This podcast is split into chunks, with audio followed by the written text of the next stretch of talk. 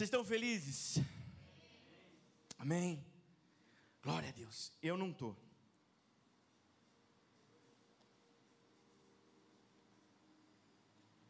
Deixa eu só abrir aqui. Glória. E dar um gole de água.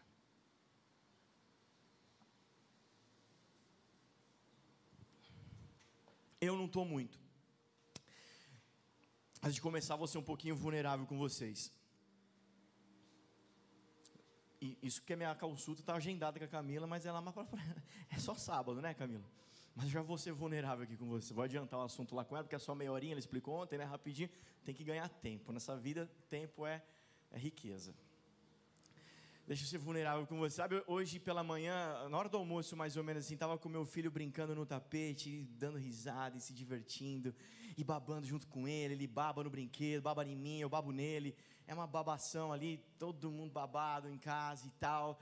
E eu fui vulnerável com a Dani dizendo o seguinte: olha, a minha vontade hoje era ficar aqui. Minha vontade não é nenhuma entrar no quarto ficar lá até as quatro da tarde, sair correndo, chegar aqui às cinco suado e ficar até as dez da noite. Não era. Minha vontade era de ficar em casa hoje com meu filho curtindo ele. Assim como talvez a vontade do pastor Regis era estar na piscina agora, que lá em Santos deve estar mais calor que aqui, e ele podia estar com a Belinha, tirando foto, fazendo selfie e ostentando o luxo, a cara da riqueza, né? Assim como você queria estar na. De repente o Guilherme queria ir em casa, tá também com a, com a Júlia assistindo Netflix. Como o David gostaria de estar talvez com as meninas, passeando em algum lugar. Mas deixa eu te falar. Eu quero te dar uma palavra, e a palavra para esses dias é constância. Se eu não for constante, não tem igreja. Imagina um pastor que aparece aqui a cada 20 dias. Imagina um pastor que aparece aqui a cada 15 dias. Tem igreja? Não tem. Pô, o dia que eu deixo de mandar um WhatsApp para alguém, o cara chora.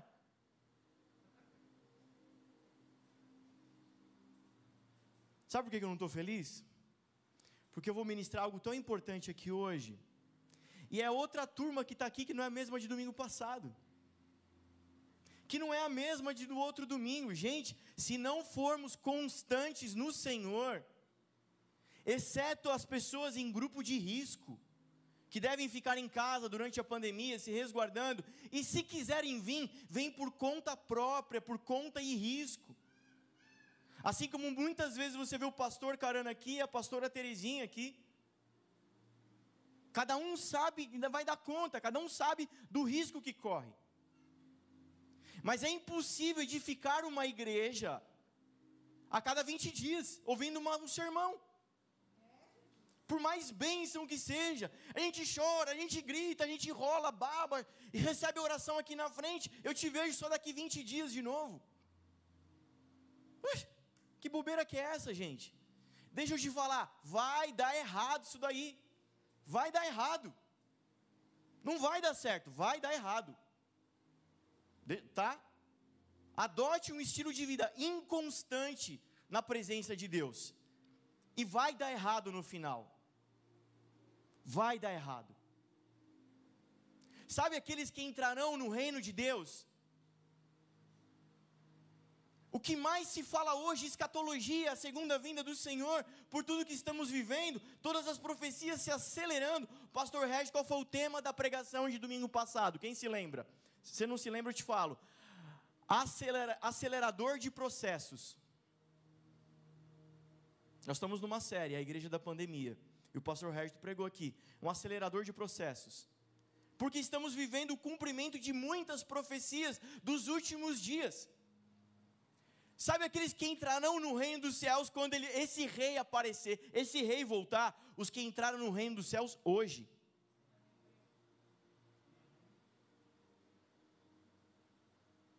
Sabe aqueles, sabe aqueles que entrarão no reino dos céus? Não são aqueles que fizeram uma oração, Jesus, entra na minha vida, escreve o meu nome no livro da vida. Não existe isso, não é? Na verdade, o, o, os, os, meninos aqui espalham, pulverizaram uma pregação do Paul Walsh aí nos nossos WhatsApp essa semana, quase para a igreja inteira. É, não existe essa oração. Escreve meu nome no livro da vida. Ao que vencer,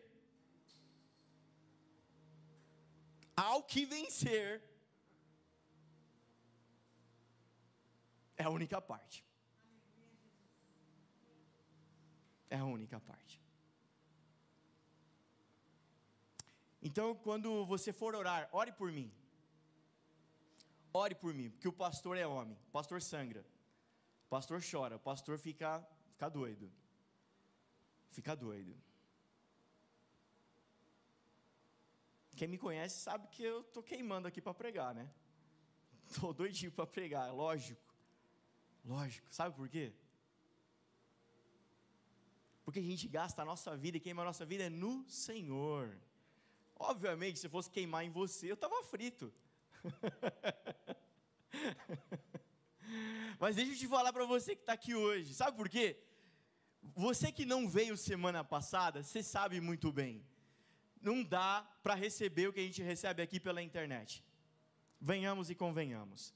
A internet está lá para o perdido para aquele que nunca ouviu uma mensagem, está lá como uma, uma rede, está lá como uma, uma, uma boia de salvação para alguém que está perdido do lado de fora, mas para nós, corpo de Jesus, não dá, não dá. Então você sabe que você vir hoje, que você vai receber aqui hoje, que é muito importante, cara, se você não der continuidade, todos os dias da sua vida, nós estamos terminando um propósito de 21 dias.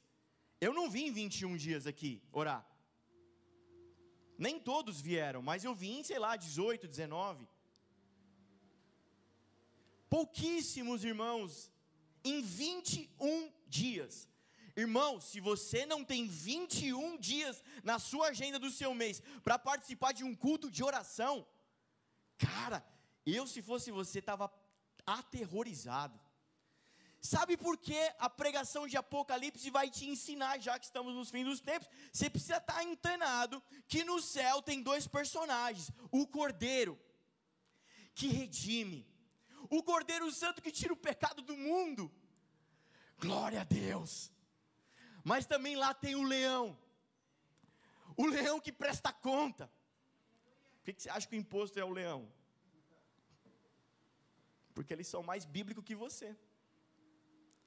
Tem um leão, um justo juiz, que vai prestar conta. E ele vai dizer: cadê a arca que eu te dei para construir? Te dei tempo. Ele vai dizer: devolve agora para mim.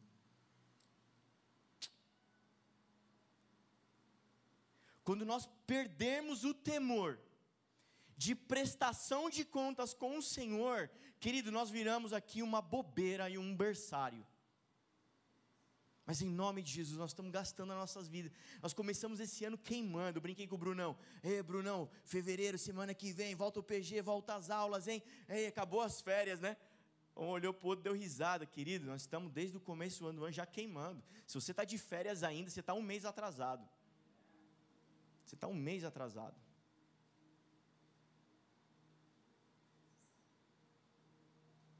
Então, querido, coloca um propósito na tua vida em 2021. É reta final. Já foi o viaduto da Brigadeiro, já foi, e a Paulista já foi. Agora, meu, virou a última curva. Agora é o sprint final. E não interessa se o jamaicano vai pra, passar na frente, o, o, africano vai passar, não interessa se eu, não interessa quem é, cara. Paulo diz o seguinte: interessa completar a carreira e a corrida. Não dá mais tempo de perder tempo. Acabou, a, sabe, eu brinco com os meus amigos são paulinos, está igual o São Paulo, acabou a gordura. Você não assiste futebol, você não vai entender a piada, fica só para os boleiros. Acabou a vantagem que você tinha, não tem mais tempo para você gastar. Seja constante no Senhor. Faça propósito com Jesus. Eu trabalho à noite, eu trabalho, eu, tenho uma vida corrida. Não dá, mas pelo menos um, dois dias da minha semana, eu preciso estar dedicado e caminhando com o corpo. Ele é noivo de uma noiva, ele não é noivo seu. Como eu sempre digo, esse rei é um rei santo, em santidade. Esse rei não tem concubinas, ele só tem uma noiva e vai casar com ela. Nós não viemos aqui para ficar feliz, nós não viemos aqui para receber uma palavra, nós viemos aqui para casar com Jesus. Se você não tem esse propósito, querido, Ainda é tempo de pregar o Evangelho, ainda é tempo de anunciar a graça, ainda é tempo de anunciar arrependimento, ainda é tempo de aceitar Jesus e começar tudo de novo.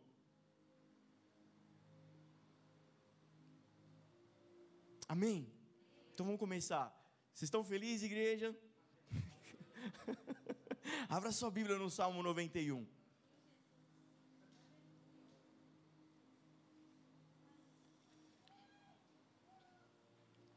Gente, ô oh, pastor, não terminou ainda? Não, enquanto você abre, eu vou dar mais um, mais um spoiler. vou dar mais um pouquinho. Gente, quantas pessoas que ligam Netflix e maratonam uma série, assiste a série inteira, três temporadas, vai até o fim. Você não consegue acompanhar uma série de pregação aqui, nós, que dura cinco domingos? Você está de brincadeira com o pastor? Deus nos dê graça, amém? Brincadeiras à parte, mas é sério? É brincadeira, mas é.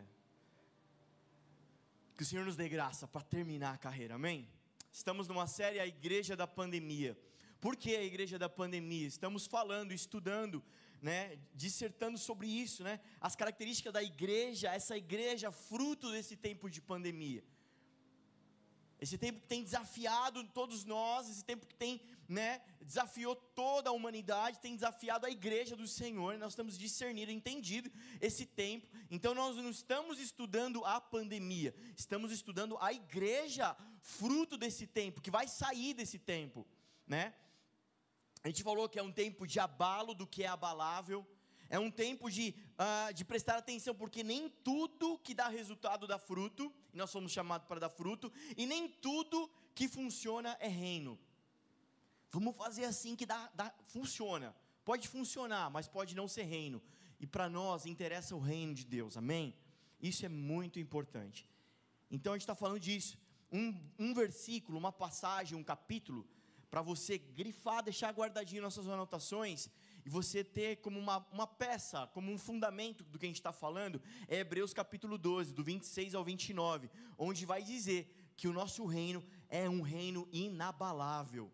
Então, querido, não tem como dividir o reino inabalável em mim com as coisas abaláveis em mim. Não dá, não dá para competir. Olha, está enchendo de bichinho aqui. Não dá para competir. Então o Senhor, nesse tempo, Ele tem removido o que é abalável. Tudo que é abalável vai ser abalado e vai continuar sendo abalado. Se a economia é abalável, ficou provado que sim. A nossa liberdade é abalável? Opa, ficou provado que é. As emoções das pessoas, o emocional, o psicológico das pessoas, opa, ontem tivemos workshop para falar disso os relacionamentos, os casamentos, os valores da sociedade, tudo que é abalável está sendo abalado. E principalmente dentro da igreja, que é a parte que mais nós nos interessa em questão de prestar atenção, isso também está acontecendo. Os nossos cultos são abaláveis? Opa! Ficou provado que sim. De repente, no estalar de dedo, não se pode mais fazer culto a nossa liturgia, o nosso sistema, a nossa organização, nossa igreja bonita, nossa igreja cheia. Ó, aí, ó, distância, desarruma as cadeiras, arruma de um jeito diferente, máscara. Uau! Dificuldades em se locomover, em estar, muitos desafios e é abalável.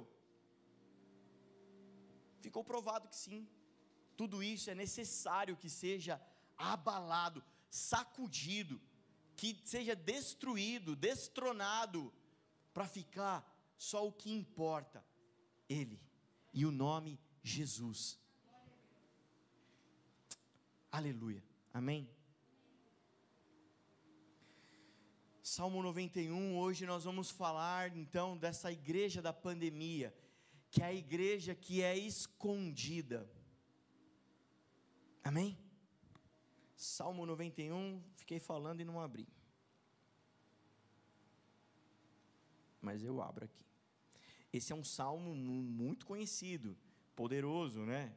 As, as, as irmãs das antigas, quando tinha alguma coisa assim, faziam um, um, um chá da página de Salmo 91, né? Para tomar. Deixar a Bíblia, os antigos tinham essa mania de deixar a Bíblia em casa, aberta na sala, assim, no Salmo 91. É um amuleto quase para alguns abençoados. Você vai entender por quê, se você não conhece o Salmo 91. Aquele que habita no abrigo do Altíssimo e descansa à sombra do Todo-Poderoso, pode dizer ao Senhor: Tu és o meu refúgio, a minha fortaleza, o meu Deus, em quem confio. Ele o livrará do laço do caçador e do veneno mortal. Ele o cobrirá com as suas penas e sob as suas asas você encontrará refúgio. Fidelidade dele será o seu escudo protetor. Você não temerá o pavor da noite, nem a flecha que voa de dia, nem a peste que se move sorrateira nas trevas, nem a praga que devasta ao meio-dia. Mil poderão cair ao seu lado, dez mil à sua direita, mas nada o atingirá. Você simplesmente olhará e verá o castigo dos ímpios. Se você fizer, se você fizer do Altíssimo o seu abrigo, do Senhor o seu refúgio, nenhum mal o atingirá, desgraça alguma chegará à sua tenda, porque a seus anjos ele dará as ordens a seu respeito, para que o protejam em todos os seus caminhos, com as mãos eles o segurarão, para que você não tropece em pedra. Você pisará o leão e a cobra, pisoteará o leão forte e a serpente, porque ele me ama, eu o resgatarei e o protegerei, pois conhece o meu nome. Ele clamará a mim, e eu lhe darei resposta. Na adversidade estarei com ele. Vou livrá-lo e cobri-lo de honra. Vida longa eu lhe darei e lhe mostrarei a minha salvação. Glória a Deus. É um salmo maravilhoso, cheio de promessas. Se, e também de muitos sis, se, de condições. Deixa eu te dar um pouquinho de contexto. Todas as vezes na história da humanidade que os governos terrenos se levantam para oprimir, controlar, fechar o cerco, o reino dos céus vem e esconde seu povo. Todas as vezes que os reinos terrenos se levantam, o reino dos céus esconde. Você pode se alegrar com essa mensagem? Amém? Podemos cantar um louvor e para casa então. Já nos basta. Deixa eu só te dar um pouquinho mais de exemplo então para você entender. Daniel, Daniel, o rei se levanta, o governo do rei se levanta da Babilônia contra Daniel. Deus faz o quê? Esconde ele na cova do leão. Fica escondidinho. Ananias, Azarias, Misael. Se você é da Babilônia, você conhece por Sadraque, Mesaque e Abidinego. Mas se você é do reino de Deus, você conhece por Ananias, Azarias e Misael o rei da Babilônia se levanta contra eles, Deus faz o que? Esconde eles na fornalha.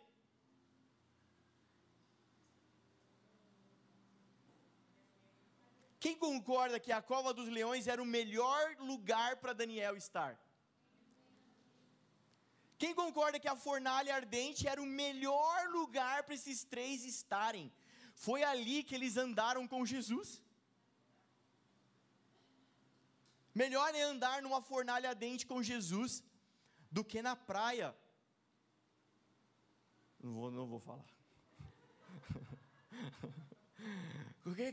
do que na praia, aquele laço de macumba lá que você conheceu.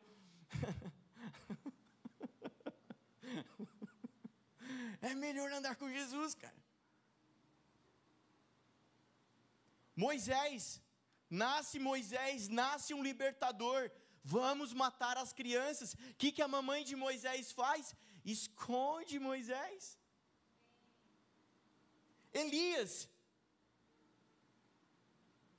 Jezabel se levanta com Acabe, com todo o reino. O reino se levanta, vamos matar Elias.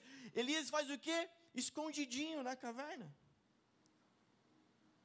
Jesus, nasce Jesus, nasce o Salvador Vamos matar as crianças. O que, que acontece? O anjo vai lá e Deus esconde o menino Jesus, José e Maria, esconde eles. Todas as vezes que o governo terreno se levanta, o reino dos céus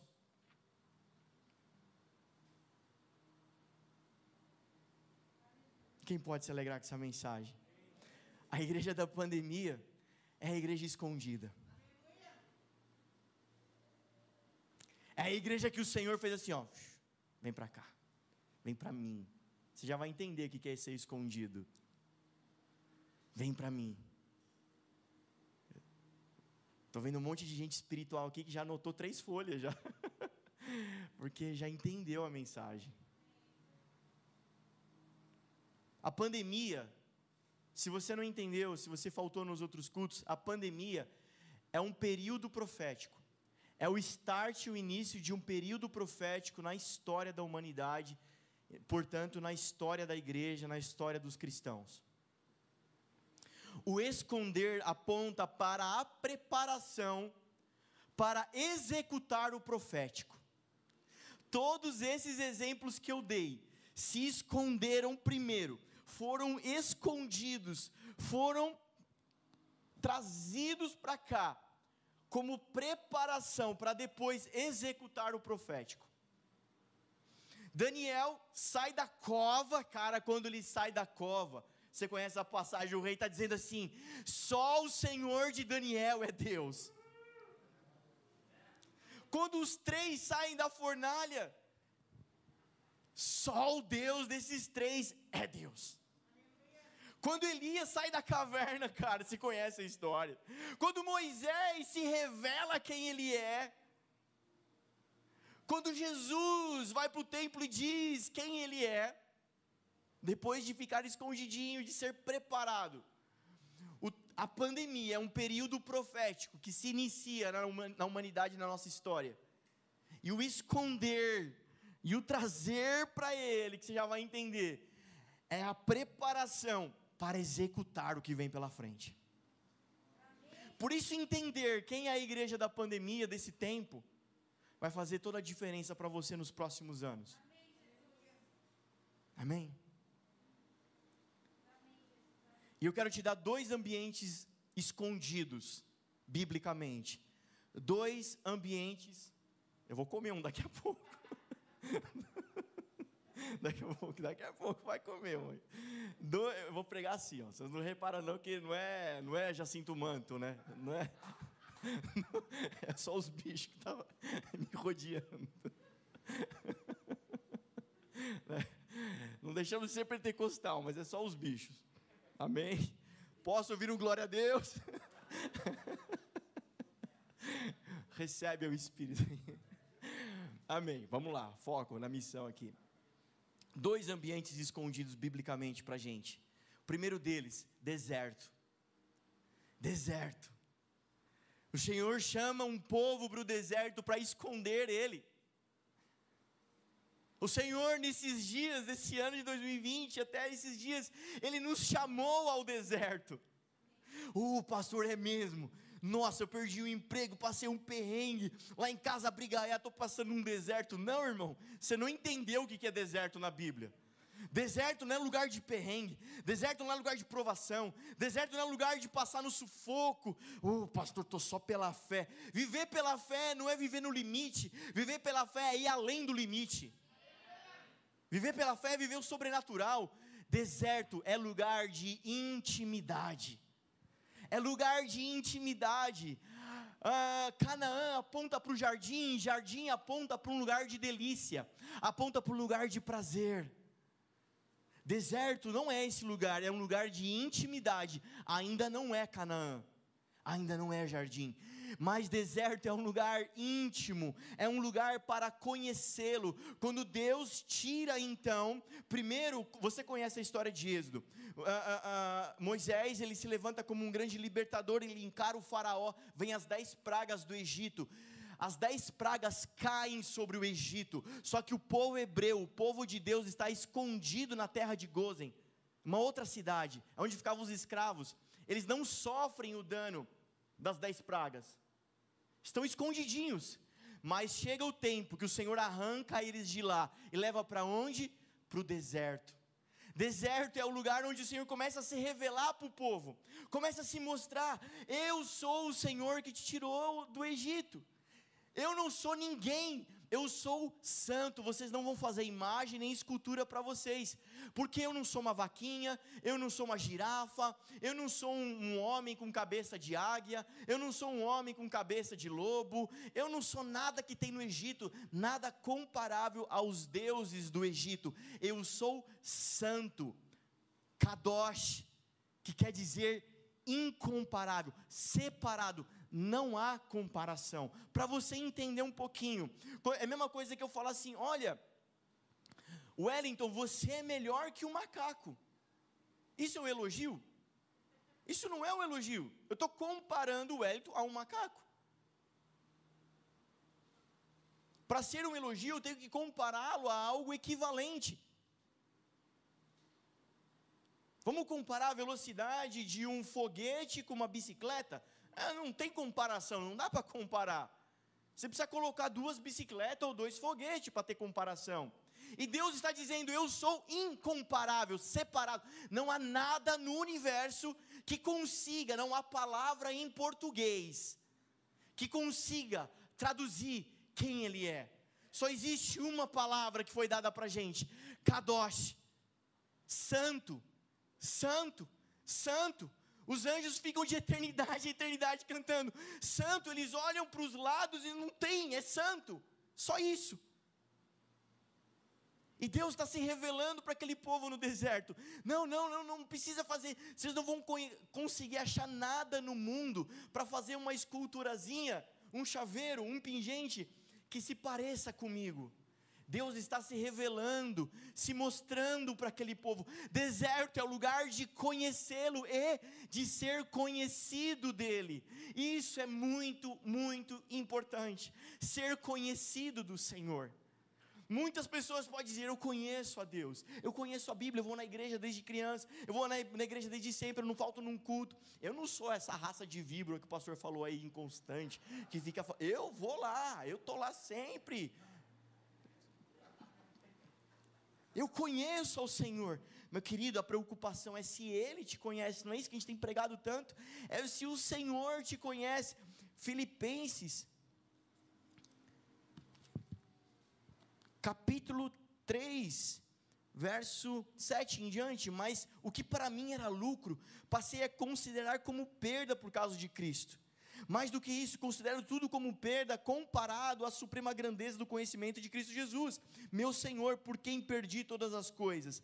Eu as considero como esterco para poder ganhar a Cristo e ser com, encontrado, ser encontrado nele. Ser achado no Senhor. Pregamos, profetizamos, fizemos maravilhas, nunca vos conheci Deserto é o lugar, é o momento, é o estágio da vida que o Senhor nos chama para Ele, para conhecê-lo e ser conhecido dEle. Aleluia. Existem dois lugares a se, a se esconder. Um deles é no deserto. E a igreja da pandemia, nesses dias, foi chamada ao deserto. Foi chamado. Sabe o que, que tem no deserto? Nada. Essa palavra nada vem do grego, que quer dizer nada. Nada. Recentemente o pastor Régito pregou aqui, ele disse que deserto não é lugar de construir coisas, lugar de refinar coisas. Deserto é lugar de refinar, de aparar, de intimidade. Deserto aponta para as leis de Deus em nós. No deserto, em Moisés, em Êxodo, ele apresenta as tábuas do mandamento, escrita em pedras.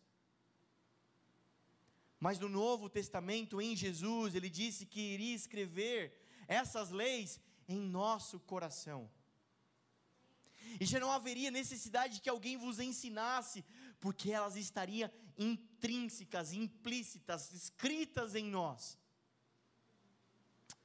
Eu ouvi um glória a Deus.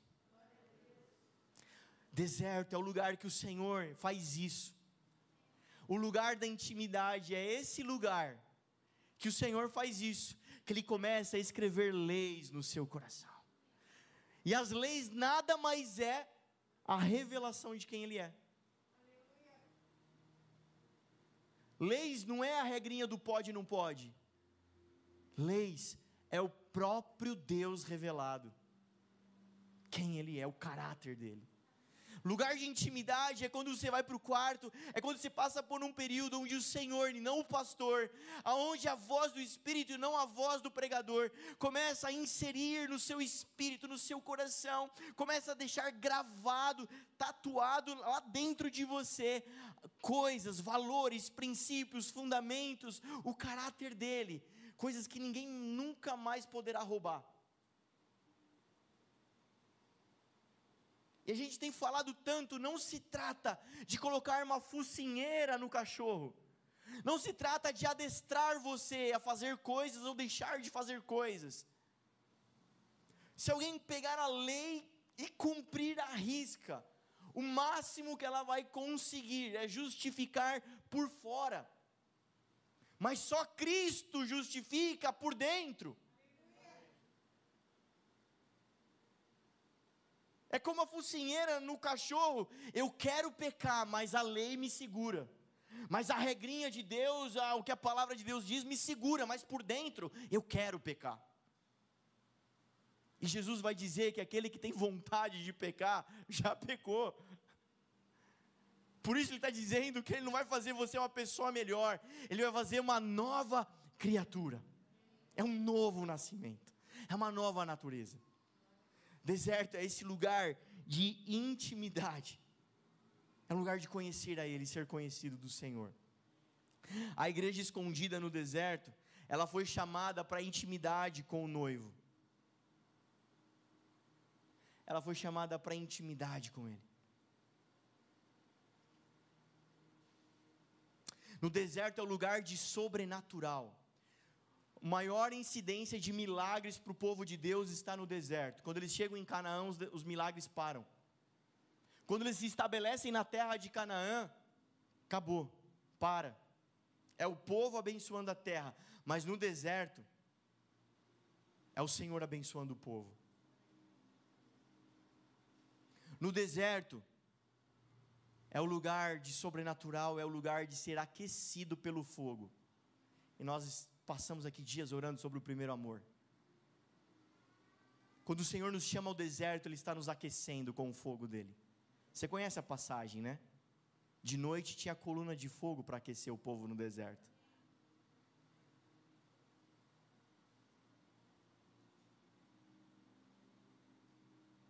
No deserto também tinha a nuvem. E a igreja escondida no deserto é aquela que é guiada pela nuvem. A igreja da pandemia é a igreja escondida que foi chamada ao deserto para voltar, para se arrepender dos seus maus caminhos, de outros caminhos, e foi chamada ao arrependimento, ao deserto, para voltar a ser guiada pela nuvem. Sabe o que isso significa? O povo no deserto, durante o dia tinha uma nuvem que guiava eles pelo caminho que eles tinham que andar. Sabe o que isso aponta? Aponta para o caminho estreito. Porta é estreita e o caminho é estreito que leva ao reino, não é isso? Deixa eu te dar uma figura de linguagem para você entender. Quando eu estou em casa, quando eu tenho um pouquinho de tempo para assistir TV, eu só gosto de assistir canal de esporte. Esses dias eu parei para assistir a competição do rally no deserto. E o cara, o piloto, dizendo que no deserto, para atravessar o deserto no rally, o desafio é se guiar pelo GPS, porque só existe uma rota no deserto. Se ele perder um milímetro daquela rota, um, desviar um grau daquela rota, ele vai se perder entre dunas e vai ficar perdido. Sabe o que quer dizer ser guiado pela nuvem que aponta para o caminho estreito? No deserto, só existe um caminhozinho como piloto do rally para percorrer, que comparado a toda a imensidão do deserto, é extremamente estreito, só cabe o carro naquela trilha. Queridos, a gente erra, os, os desvios que nós pegamos na vida, não são grandes problemas, não são grandes traumas e nem grandes pedras, montanhas, são coisas pequenas. Já viu como é que é um trilho de trem? E o desvio do trilho de trem, ele move o trilho, às vezes, um grau, dez graus. Que quando você olha assim, está ali perto e você olha, ele fez assim, ó, tchuk. Em 100 metros, aquilo equivale a 90 graus. Aquilo equivale quase que a um retorno. Aqui um desviozinho de um grau. Ah, só um desviozinho, não vai dar nada. Lá na frente é isso daqui. Ser guiado pela nuvem é não pegar atalho. Ser guiado pela nuvem é caminhar o caminho estreito chamado Jesus, e só Ele que leva ao Pai. Nós somos chamados ao deserto porque agora é a hora, cara. Porque alguém em algum lugar gritou, eu creio. Alguém em algum lugar gritou: "Vem o noivo". E a igreja se levantou, cara, para se preparar para a boda. É isso que está acontecendo. O Senhor despertou a igreja para se preparar para a boda. E Ele chamou a gente para o deserto. Deserto é lugar de passar tempo e intimidade com o Senhor.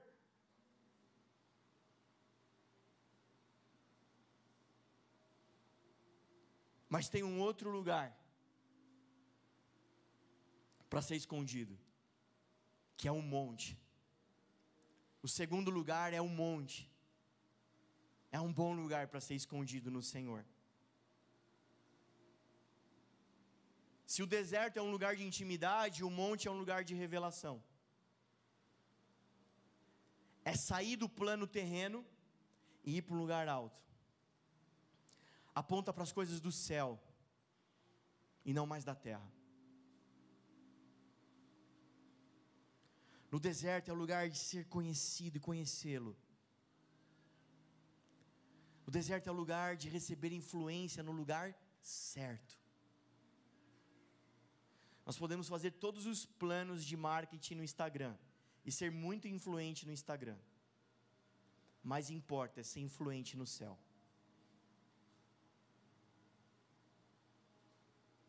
Querido, se lá no inferno não tem um cartaz com a sua foto escrito embaixo, procura-se vivo ou morto, se preocupe. Quantos tem um cartaz desse, desse lá no inferno? Levanta a mão. Bem-aventurado é você, diz a palavra. Feliz de dar inveja, diz a palavra que é você. Pastor, estou triste, o inimigo se levantou contra mim.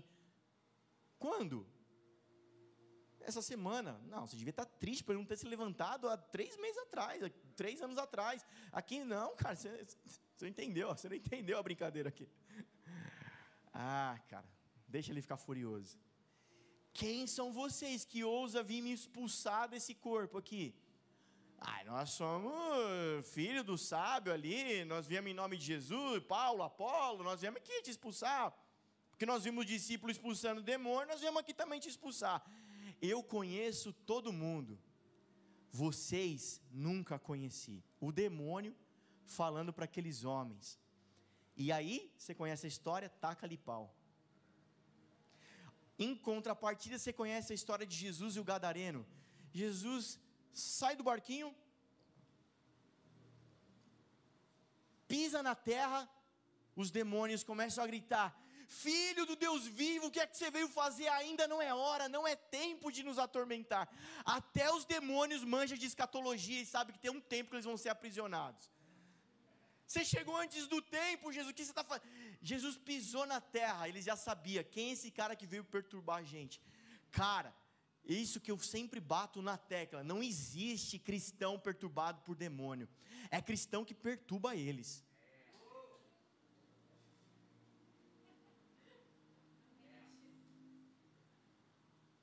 É você que entra numa casa, eles começam a se bater da cozinha para o quarto, do quarto para o banheiro. O que, que esse cara veio fazer aqui? Quem convidou ele para vir nessa casa? Essa casa sempre foi nossa, essa família sempre comeu na nossa mão. Quem chamou eles para vir aqui?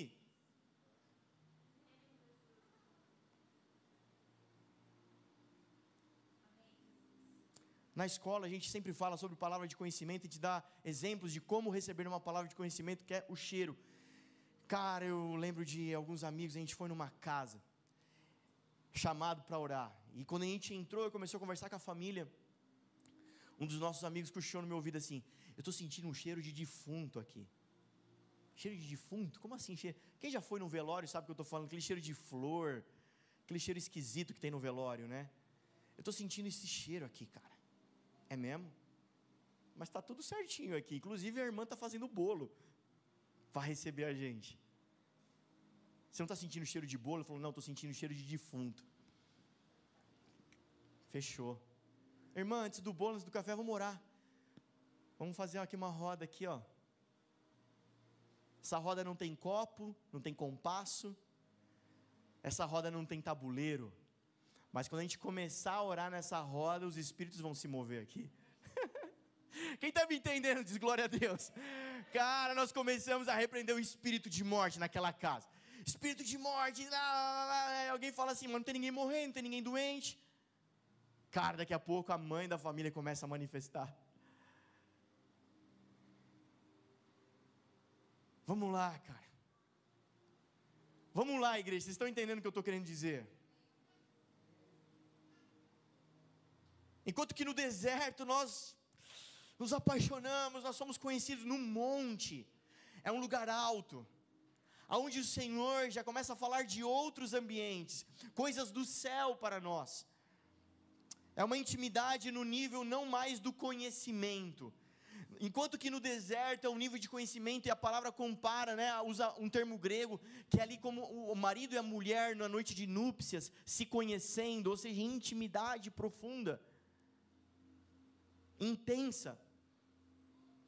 No monte já não é mais o nível de conhecimento, mas é um nível de comprometimento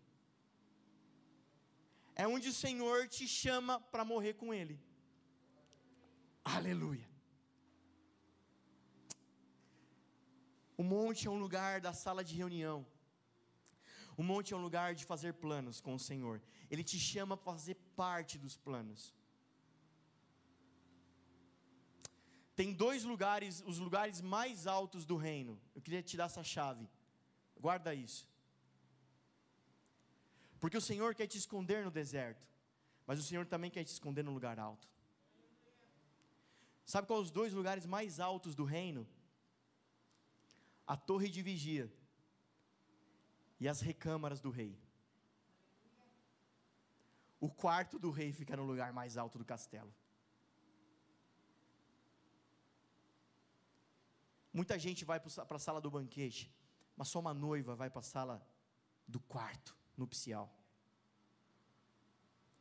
Ou seja, estar escondido num lugar alto é te dar uma visão privilegiada do que vem pela frente, como uma atalaia.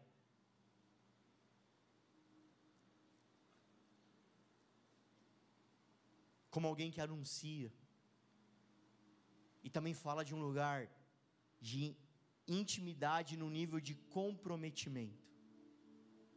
Eu tenho amigos íntimos amigos próximos, que eu posso dividir algumas intimidades, que conhecem a minha casa, já foram no banheiro lá de casa, já entraram no quarto, no escritório, no quarto do bebê, já comeram na minha mesa, amigos íntimos. Mas existe um nível de intimidade que só uma pessoa tem nessa terra, que é a mesma que carrega uma aliança igual à minha. Lugar alto, estar escondido no lugar alto, fala de um nível diferente, não mais do conhecimento, mas agora do comprometimento. Nós passamos o namoro e o noivado e a Dani nos conhecendo. Mas quando fomos ao altar e entramos para as núpcias, ali nós estávamos nos comprometendo, dizendo sim um para o outro, até que a morte nos separe. aliança fala de vida, mas fala de morte. aliança começa na vida, mas termina na morte. Muita gente quer ter aliança com o Senhor para viver, mas não para morrer. Muita gente quer ter aliança com o Senhor para viver eternamente, mas não quer morrer eternamente aqui, agora.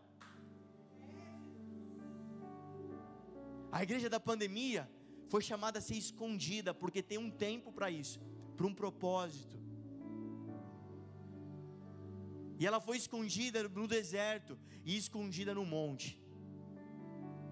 Alguns irmãos estão na fase do deserto estão conhecendo o Senhor, estão em intimidade. Outros irmãos subiram a um monte nesses dias. Nós estamos para terminar, e por isso eu deixei essa pregação para esse domingo, porque já vai terminar terça-feira o propósito de 21 dias. Eu tenho certeza que muitos irmãos aqui subiram um monte nesses dias. Eu tenho certeza que, que muitos irmãos, nesses dias de oração que nós tivemos, não só se aprofundaram em intimidade com o Senhor, mas começaram a ter visões, o que o Senhor está fazendo, os planos que Ele tem para 2021, o que Ele vai fazer daqui para frente, etc, etc, etc. Enquanto que alguns outros irmãos continuam sendo abalados, abalados, abalados, abalados, de abalo em abalo, abalo em abalo, abalo em abalo. A economia abalou, saúde abalou, tudo abalou. Queridos, não se perca. Quem é você? Quem ele é? Tem dia ruim? Tem dia mal? Flechas virão contra você, por isso ele é teu escudo. Os governos se levantarão contra você, por isso ele é um alto refúgio.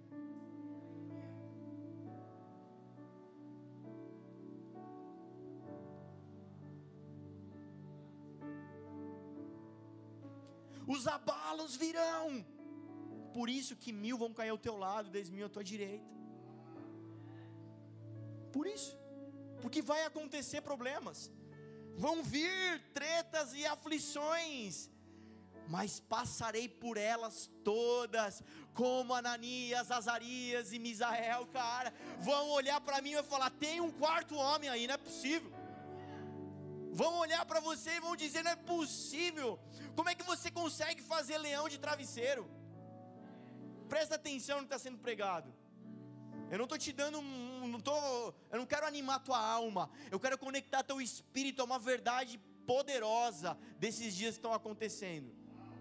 A igreja da pandemia, aquela que foi chamada para o Senhor, ela falou assim: ó, larga um pouquinho as atividades, larga as conferências, larga tudo e vem, vem para mim. Volta. Deixa eu colocar a nuvem para te guiar. Deixa eu colocar o fogo para te aquecer. Deixa eu acender tua lâmpada. Porque alguém, em algum lugar, gritou: Vem o noivo. E quem tem ouvidos, ouça. Sabe quem ficou de fora das bodas? As cinco que estavam dormindo, dormindo e não ouviu o amigo do noivo gritar: Vem o noivo. Quando elas ouviram, era tarde demais.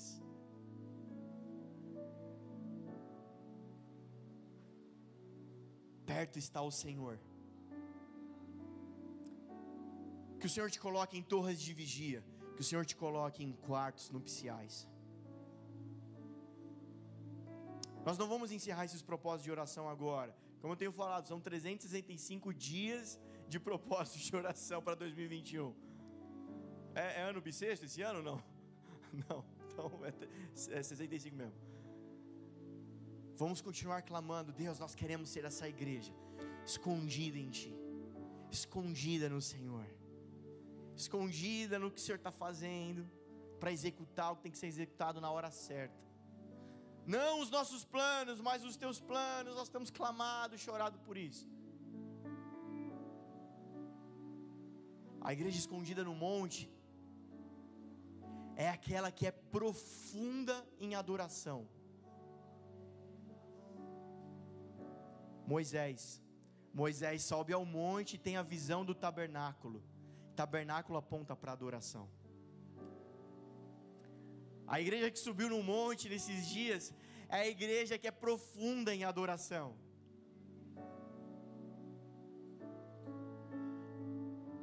A igreja escondida no monte é a igreja profunda no profético. Elias. Elias vem do fogo, vem do vento, vem do terremoto, mas de repente, ouvindo a voz do Espírito, dizendo o que tem que ser feito.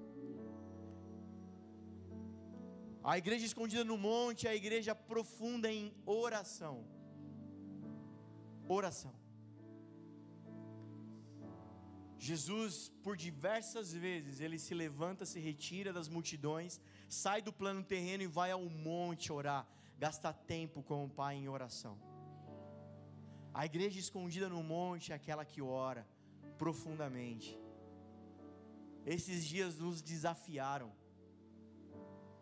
Os irmãos que vieram a maioria dos dias aqui, veja se eu estou louco, se é só comigo. Que até tem hora que se, se sente carna, carnal, meu bobão, né? Meu Deus, nós estamos há 15 dias chapando aqui. E aí de novo, eu estou tão cansado. Meu Deus, minha carne está tão cansada. Acho que hoje eu não vou nem conseguir orar.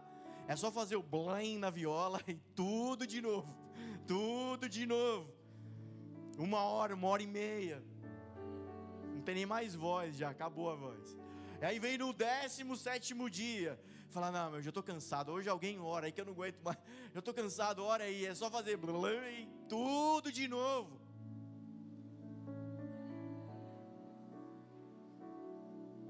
É gente que tem assunto para conversar com o Senhor. É gente que tem reunião marcada, cara, nos céus. Cara, você tem horário e agenda para tudo quanto é coisa. Você tem agenda no céu? Você não tem? Cara, compra uma. Faz os teus planos. Assim, faz a tua. Deus, 8 horas da manhã nós temos um encontro. Você veio sozinho, você marcou o um encontro hoje. Vai lá, fala sério. Nós não viemos aqui de bobeira, nós viemos aqui porque a gente tinha um encontro com o Senhor. E aí eu termino dizendo para você que esconder aponta para batismo. Por isso que o Senhor quis nos esconder porque Ele quer nos batizar. Aleluia! Glória a Deus! Alguém pode se alegrar com essa palavra? Esconder aponta para lugar profundo. A gente está aqui orando todos esses dias, lugar profundo. Ezequiel 47, águas profundas, o rio de Deus, o rio da vida. Tudo isso aponta para esconder. E tudo isso também aponta para batismo. Jesus diz assim na festa da, lá do, da, da, da, nem lembro agora das cabanas, sei lá. Ele diz assim: ó, eu sou a fonte de água, quem beber de mim, do seu interior fluirá um rio de água viva. E o versículo continua, Jesus dizendo isso, referente ao Espírito que haviam de receber, porque ainda não tinham recebido, porque ele ainda não havia subido. Mas o fluir de Deus, o esconder do rio de Ezequiel 47, aponta para receber o Espírito Santo, por ser batizado no Espírito Santo. 1 Coríntios capítulo 10, verso 2, vai dizer que Moisés foi batizado no mar e na nuvem. Quem já leu isso aqui? E todos foram batizados em Moisés, na nuvem e no mar. O mar aponta para as águas, e as águas apontam para arrependimento, batismo de João Batista. Vocês estão aí ainda? Estou no final da pregação, foca agora, vai. Desperta tu que dormes, resplandece que já vem a tua luz, vai. Força. O reino é tomado à força. Coloca todos os teus músculos envolvidos nisso aqui agora. O mar, o batismo do mar de Moisés aponta para o batismo de João Batista, das águas. Arrependimento é o início de todas as coisas. Arrependimento, arrependei-vos, porque chegou o reino dos céus. Mas Moisés faz o, ali a tenda, cara. Ele faz uma tenda do encontro, fora do arraial. E toda vez que Moisés, ele fala assim: ó, quem quiser ter um encontro com Deus, vai lá naquela tenda fora do arraial. Mas quando Moisés ia, e o povo já ficava todo mundo olhando, porque quando ele entrava, aquela nuvem descia e ficava na porta da tenda. E diz que Deus falava face a face com Moisés, como fala um amigo. Cara, vamos lá, seja mais rápido que eu, você já entendeu o que eu estou querendo dizer. Êxodo capítulo 40, 34 vai dizer também que na tenda do tabernáculo essa mesma nuvem descia e enchia o tabernáculo de glória. E você sabe muito bem quem é o tabernáculo hoje, cara. E você sabe que o batismo da nuvem é o batismo de glória, é o batismo do Espírito Santo. Ser escondido aponta para isso, cara. A igreja escondida é essa íntima que subiu a um lugar alto, que foi batizada em arrependimento e batizada no Espírito, que foi cheia do Espírito. Deixa eu te falar por que isso é importante. Porque só pode levar um povo às águas quem passou pelo deserto e pelo monte. Abraão, ele passa pelo deserto. Você conhece a história? Ló, para onde, você quer ir? Para Sodoma e Gomorra? Eu vou para o deserto. Mas depois do deserto, ele sobe no Monte Moriá para sacrificar o filho. Depois do deserto, Moisés tem Oreb, tem Sinai.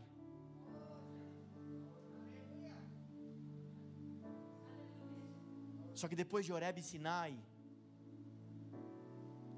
tem Mar Vermelho, tem água. Elias passa pelo deserto, mas ele sobe no Monte Carmelo. Depois do Monte Carmelo, você sabe, tem chuva, tem água. Você sabe, né? Jesus passou pelo deserto para ser tentado 40 dias. No final de 40 dias. Mas você sabe que tem monte da transfiguração também, né? Você sabe que tem monte da oliveira, você sabe que tem monte do Calvário. Mas depois do Calvário, da Oliveira, da transfiguração, do deserto, você sabe o que, que vem, né? Rio da vida, batismo com o Espírito.